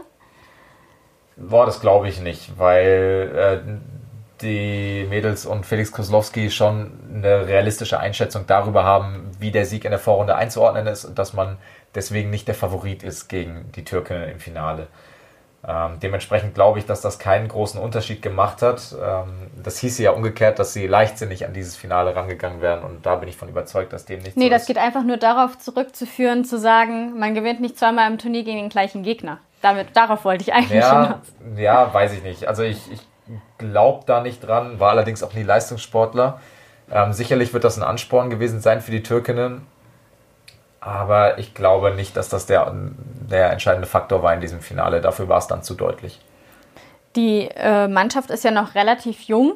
Ähm, das heißt, man spricht ja oft davon, ja, das wäre schön gewesen, wenn wir das geschafft hätten. Aber letztendlich hat man, glaube ich, im Finale recht deutlich gemerkt, man hat halt doch schon so mit einem Auge so ein bisschen äh, nach äh, Japan geschielt und gehofft, man könnte es vielleicht doch schaffen. Mir ist es so vorgekommen, ich war vor Ort in der Halle, als ob die Mädels sehr nicht konzentriert, aber ähm, verkrampft. Also das war so mein Eindruck. Ähm, glaubst du, dass es dann gerade dann nochmal zusammen mit junges Alter Druck, sich selber zu machen, das vielleicht eine schlechte Kombi war gegen solche abgezockten, starken Türkinnen? Ich glaube schon, weil es für viele das erste Turnier dieser Art jetzt war. Also dieses Olympia-Qualifikationsturnier ist letztendlich auch nicht zu vergleichen mit einer Europameisterschaft, weil das ist wirklich, da geht es um das Turnier schlechthin und nur um das mal einzuordnen. Ähm, wenn ich das richtig im Kopf habe, bei den Männern gab es vier Olympiateilnahmen von Männerteams beispielsweise, bei den Frauen drei. Ähm, das ist echt wenig, wenn man das mal in den Kontext äh, setzt, wie lange das Volleyballturnier schon bei den Olympischen Spielen äh, im mit zum, zum Kalender gehört letztendlich. Und das zeigt auch, wie besonders dieses Turnier ist. Dementsprechend ist diese Wertigkeit, glaube ich, so stark im Kopf verankert, das bekommst du gerade bei jungen Spielerinnen nicht raus. Und ähm, in die Situation hatten sie alle noch nicht. Ähm, einzig Denise Hanke könnte man da vielleicht rausnehmen. Aber sei es eine Hanna Ortmann, sei es eine Luisa Lippmann, sei es eine Jenny Gertis, äh, sei es eine Anna Pogani, die jetzt äh, Verantwortung hat seit dem Rücktritt von Lenkantür. Ähm, das war das erste Mal und die sind noch ganz jung und ich hatte auch das Gefühl, dass ein bisschen Verkrampfung dabei war im Finale. Wurde, wurde dann dadurch deutlich, dass gerade im dritten Satz, wo man dann mal die Möglichkeiten hatte, aus Dankeball-Situationen was zu machen, sich ranzukämpfen wieder an die Türkinnen, äh, da leichte Fehler gemacht hat und äh, da hatte ich schon das Gefühl, dass so ein bisschen die Düse ging, ohne das als Vorwurf zu meinen, weil das äh, enormer Druck ist, der auf einem lastet, unabhängig davon, ob man Favorit ist oder nicht in diesem Finale. Gibt es irgendwas, was dich besonders überrascht hat oder ähm, beeindruckt hat in dem Turnierverlauf der Schmetterlinge? Ähm, ich fand das Spiel im Halbfinale beeindruckend gegen Holland. Das haben sie sehr stark gemeistert, haben ähm, die Holländerinnen, die sehr nervös wirkten vor eigener Kulisse, ähm, aber dann auch genau da gepackt und es geschafft, sie genau da zu packen, wo man sie packen muss, sie die Fehler machen zu lassen. Äh, das war dann auch die Maßgabe. Felix Kozlowski hat das in der, in der Timeout gesagt, legt die Bälle im Zweifel rein, die Holländerinnen machen die Fehler und da hat die Mannschaft taktisch unheimlich reif agiert, ähm, diese Maßgabe umzusetzen, doch andere Maßgaben umzusetzen. Und äh, was mir sehr viel Mut macht, ist, dass die deutsche Mannschaft mit Hanna Ortmann es wieder geschafft hat, einen Go-To-Guide zu integrieren in der Mannschaft und jetzt wieder Lasten auf mehrere Schultern zu verteilen, ohne dabei einen Qualitätsverlust zu haben. Ähm, Hanna Ortmann hat gescored ohne Ende, ist am Aufschlag eine richtige Waffe, ähm, hätte Deutschland im dritten Satz dann fast nochmal wieder zurückgebracht und ist so der zweite Go-To-Guy neben Luisa Lippmann und äh, das gibt Denis Hanke unheimlich viele Möglichkeiten im Zuspiel da dann zu verteilen. Und ähm, dazu kommt eine Camilla Weitzel, die ganz jung ist, im Mittelblock wieder ein großartiges Turnier gespielt hat. Marie Schölzel hat auch ein gutes Turnier gespielt. Ein grandioses Halbfinale ja, gespielt. Ein grandioses Halbfinale und das macht so viel Mut für, für die Zukunft. Und jetzt haben sie einmal dieses Turnier erlebt, haben diese Erfahrung gesammelt und könnten vier Jahren in derselben Konstellation vielleicht nochmal ein Turnier spielen. Und wenn sie alle fit bleiben und sich weiterentwickeln, dann ist dann eine Riesenmöglichkeit für die gleiche Mannschaft, das Ziel Olympia zu, reich, zu erreichen, das erste Mal seit 2004. Ähm, und das war damals die Generation Angelina Grün und Co. Und ähm, das war eine, eine ganz andere, äh, das sind Namen, die wir jetzt als Volleyball-Legenden in Deutschland äh, umherschweben haben und äh, dementsprechend ähm, ist das, glaube ich, auch einzuordnen. Dementsprechend hoch ist trotzdem der Finaleinzug einzuordnen, auch wenn es mit dem Ticket nach Tokio nicht geklappt hat. Ja, und Hannah Ortmann hat mich persönlich sehr überrascht. Ähm, ich hatte sie vorher noch nie persönlich getroffen. Sie ist auch tatsächlich eine Erscheinung und sie, wenn sie vor einem steht, wirklich, dass man sich so denkt, wow, okay, sie ist 21. Ja. Ähm, und was mich vor allem überrascht hat, war die Aussage, die sie nach dem Halbfinale getroffen hat. Ja, also mir fällt es recht einfach, ähm, wenn ich spiele, dann bin ich da für mich. Manchmal, wenn ich am Aufschlag stehe, höre ich es dann noch. Ähm, aber da mache ich auch gerne ein paar Gedankenspielchen. Wenn die Holland rufen, rufen die Hanna. Also ähm, ja, ich denke, es ist einfach eine coole Atmosphäre, vor so vielen Zuschauern zu spielen und das hat uns auch ein bisschen in die Karten gespielt. Äh, ich mache mir gar keinen Druck. Also ich denke, ich habe nichts zu verlieren. Ich kann, ja, ich kann entweder die Mannschaft retten oder eben mein Spiel spielen. Und dadurch, dass wir so viele gute Spieler haben, glaube ich, kommt es gar nicht so doll auf mich an. Noch heute äh, über das Spiel war ich nicht unbedingt so gut, aber wir hatten einfach die Mannschaft, die da die ganzen Punkte noch gemacht hat. Am Ende bin ich dann nochmal zurückgekommen, aber ich denke, es ist einfach wichtig, dass wir diese ganzen sechs Leute auf dem Feld sind, ganz egal wer da steht. Äh, und wir harmonieren gut und da spiele ich alleine gar nicht so eine große Rolle. Ich glaube, ein großes Plus in der Mannschaft von Felix Koslowski ist so ein bisschen die Unbekümmertheit von den Spielerinnen, die da reinkommen. Anna Pogani auch, wie du hast schon angesprochen. Auf einmal hast du Verantwortung und auch ein tolles Turnier gespielt. Also glaube ich, da können alle sehr stolz auf sich sein, auch wenn die Tränen natürlich am Ende nicht ausblieben. Ja, es ist, ähm, es ist eine Mannschaft, die menschlich, die mir super gut gefällt in der Zusammenstellung.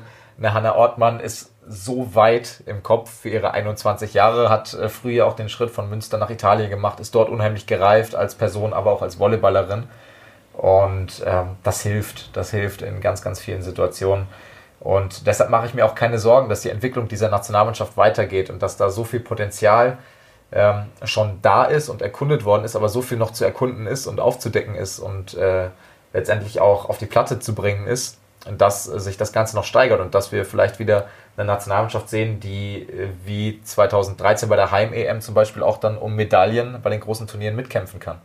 Was mich sehr beeindruckt hat, war ähm, auch zum Beispiel eine Lena Möllers. Ja die wirklich da ins kalte Wasser geworfen wurde. Ich glaube, sie war selbst sehr überrascht, als sie den Anruf von Felix Koslowski bekommen hat, ob sie denn mit zur Olympia-Quali fahren würde.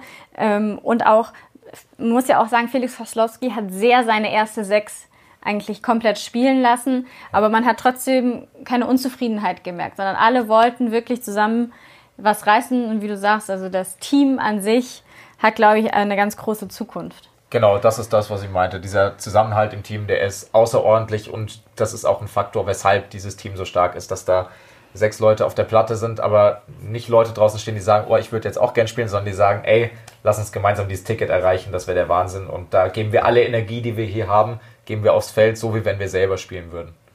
Und ich glaube, äh, Felix Koslowski hat sich vor allem auch über eine Sache gefreut, denn seine Frau ist hochschwanger und er hat es dann tatsächlich noch äh, pünktlich geschafft. Also weiß nicht, wann das Baby kommt, aber es war auf jeden Fall noch nicht geschlüpft sozusagen, als äh, Felix Koslowski direkt nach dem Spiel gefahren ist, wie er uns in der Mixzone verraten hat. Meine Frau wartet stündlich darauf, dass ich komme. Das äh, ist schon in einer sehr engen Situation, sage ich mal. Ähm, nee, klar, ich werde jetzt, jetzt ein Meeting machen, Besprechung machen und dann geht es direkt nach Hause und dann hoffe ich, dass alles bis dahin noch äh, gut ist. Also da wünschen wir Felix Koslowski natürlich alles Gute. Ähm, dann mit dem vierten Kind schon. Dann kann sich langsam seine Volleyballmannschaft zusammenbauen. Darf man das so sagen? wir lassen es mal so stehen. Weitere Zukunftsfragen haben wir dann noch mit Christian Dünnes geklärt. Wir haben ihn ja schon gehört zum Thema Bundestrainer bei den Männern. Aber wir wollten ihn natürlich auch mal zu dem Gesamtabschneiden der deutschen Mannschaften und diesen verpassten Olympiatickets hören und er sieht trotzdem die Zukunft rosig für den deutschen Volleyball. Heute überwiegt vielleicht ein bisschen die Enttäuschung, weil die Niederlage natürlich noch äh, sehr frisch ist und die Niederlage bei den Männern zwei Tage alt ist. Trotzdem, äh, insgesamt sind wir super stolz als Verband. Ich als Sportler bin super stolz auf, auf beide Teams, weil beide ein sehr, sehr gutes Turnier gespielt haben. Auch beide vielleicht das bessere Turnier gespielt haben als ihre Finalgegner. Ähm, wir haben uns da, glaube ich, selber übertroffen, haben einige Teams geschlagen, die in der Weltrangliste auch deutlich vor uns sind. Und ähm, deswegen glaube ich, dass wir grundsätzlich alles dafür getan haben, um, äh, ähm, um hier zu gewinnen, um das Ticket für Olympia zu sichern. Am Ende ist es so, dass in Europa es dann jeweils nur vier äh, Teams schaffen. Das spiegelt nicht die Leistungsfähigkeit von Europa wider. Ich denke, in jedem anderen Kontinent äh, wären wir in beiden Teams dabei gewesen, aber das hilft alles nichts. Deswegen ist die Enttäuschung natürlich riesengroß, vor allen Dingen für die Athleten. Die Spieler und die Spielerinnen, die an Weihnachten angefangen haben zu trainieren, die frisch aus, der, ähm, aus ihrem Club gekommen sind, teilweise am zweiten Weihnachtsfeiertag noch in ihrem Club gespielt haben, den ganzen Sommer schon sich für uns, für Volleyball Deutschland und für Deutschland insgesamt eingesetzt haben und dann am Ende dann so knapp scheitern. Ähm, das ist bitter und es tut mir sehr leid für die Athletinnen, aber wir sind super stolz. Ähm, alle haben sich super angestrengt und haben am Leistungsmaximum gespielt.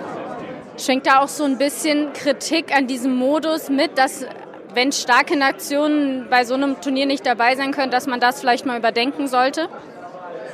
Als Verlierer darf man nicht klagen. Ja, wir sind heute der Verlierer, wir waren vor zwei Tagen der Verlierer. Äh, trotzdem ist es natürlich bekannt überall, äh, dass das olympische Turnier dann am Ende äh, als europäisches Team das schwerste ist, um sich zu qualifizieren. Aber wenn man dann bei Olympia ist, ist man sehr gute Chance hat, auch in der vorderen Hälfte zu sein. Ja. Ich verstehe den olympischen Gedanken, dass natürlich von jedem Kontinent ähm, Teams dabei sein sollen. Aber ähm, trotzdem muss Europa da besser vertreten sein, weil am Ende ist vielleicht eine Europameisterschaft äh, das schwierige Turnier als ein olympisches Turnier und äh, das darf nicht sein, weil Olympia ist das Größte für einen Athleten und muss auch weiterhin das Größte für einen Athleten und eine Athletin sein. Schauen wir noch mal kurz einzeln auf die zwei Mannschaften. Schauen wir erstmal auf deren. Das ist schon ein bisschen weiter zurück, da ist man vielleicht nicht mehr ganz so emotional. Dennoch war es wahrscheinlich das Ende einer großen Karriere in der Nationalmannschaft für Georg Grosser. Wie blickt man ähm, auf sowas drauf? Es war schon eine goldene Generation, von der man sich viel erhofft hat, auch mit Lukas Kamper als Kapitän. Hat man da direkt danach schon Gedanken und denkt an die Zukunft, ähm, wie es jetzt bei den Männern weitergeht? Zwei Tage danach äh, noch nicht, beziehungsweise noch nicht konkret. Man macht sich immer Gedanken über die Zukunft, äh, denke ich, auch schon vor dem Qualifikationsturnier. Jetzt noch viel zu frisch, um da konkrete Sachen zu sagen. Ich denke, was man sagen kann, ist, dass äh, Georg von sich aus nicht mehr weiter in der Nationalmannschaft spielen wird. Äh, ist ja auch in meinem Alter und äh, auf einer Position, wo es sehr auf den Körper drauf ankommt und wo auch darauf achten muss. Äh, Georg Rosser wird extrem schwer, wird unersetzbar sein, nicht extrem schwer zu ersetzen. Wir werden weiterhin Diagonalspieler haben, auch Diagonalspieler auf äh, internationalem und auf Weltformat.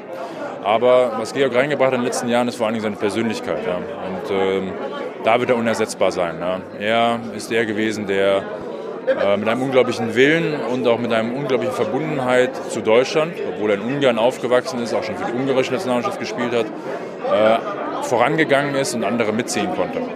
Das wird das größte Problem sein, äh, ihn menschlich zu ersetzen. Goldene Generation will ich nicht von sprechen, auch wenn diese Generation mit EM Silber 2017 und äh, Bronze 2018, 2014 bei der WM äh, einiges erreicht hat, einige Spieler davon. Aber ich denke, bis auf Georg werden wir auf Markus Böhme werden wir alle nochmal wiedersehen und auch alle über einen längeren Zeitraum nochmal wiedersehen. Und, zweiter Punkt, da kommen äh, Leute hinterher. Wir haben eine sehr junge Mannschaft, grundsätzlich, wenn man sich die Mitte anguckt, die würde in den nächsten Jahren besser werden, äh, statt schlechter. Und äh, deswegen auch bei den Männern, genauso wie bei den Frauen, bin ich positiv, dass wir das Niveau halten, was wir jetzt gezeigt haben, und vielleicht noch einen draufsetzen können. Bei den Frauen war von Anfang an ja so ein bisschen der Tenor, wenn wir das hier wirklich schaffen sollten, das wäre eine Überraschung. Wie sehr waren Sie überrascht von der Leistung, die die Mannschaft in dem Turnier gezeigt hat?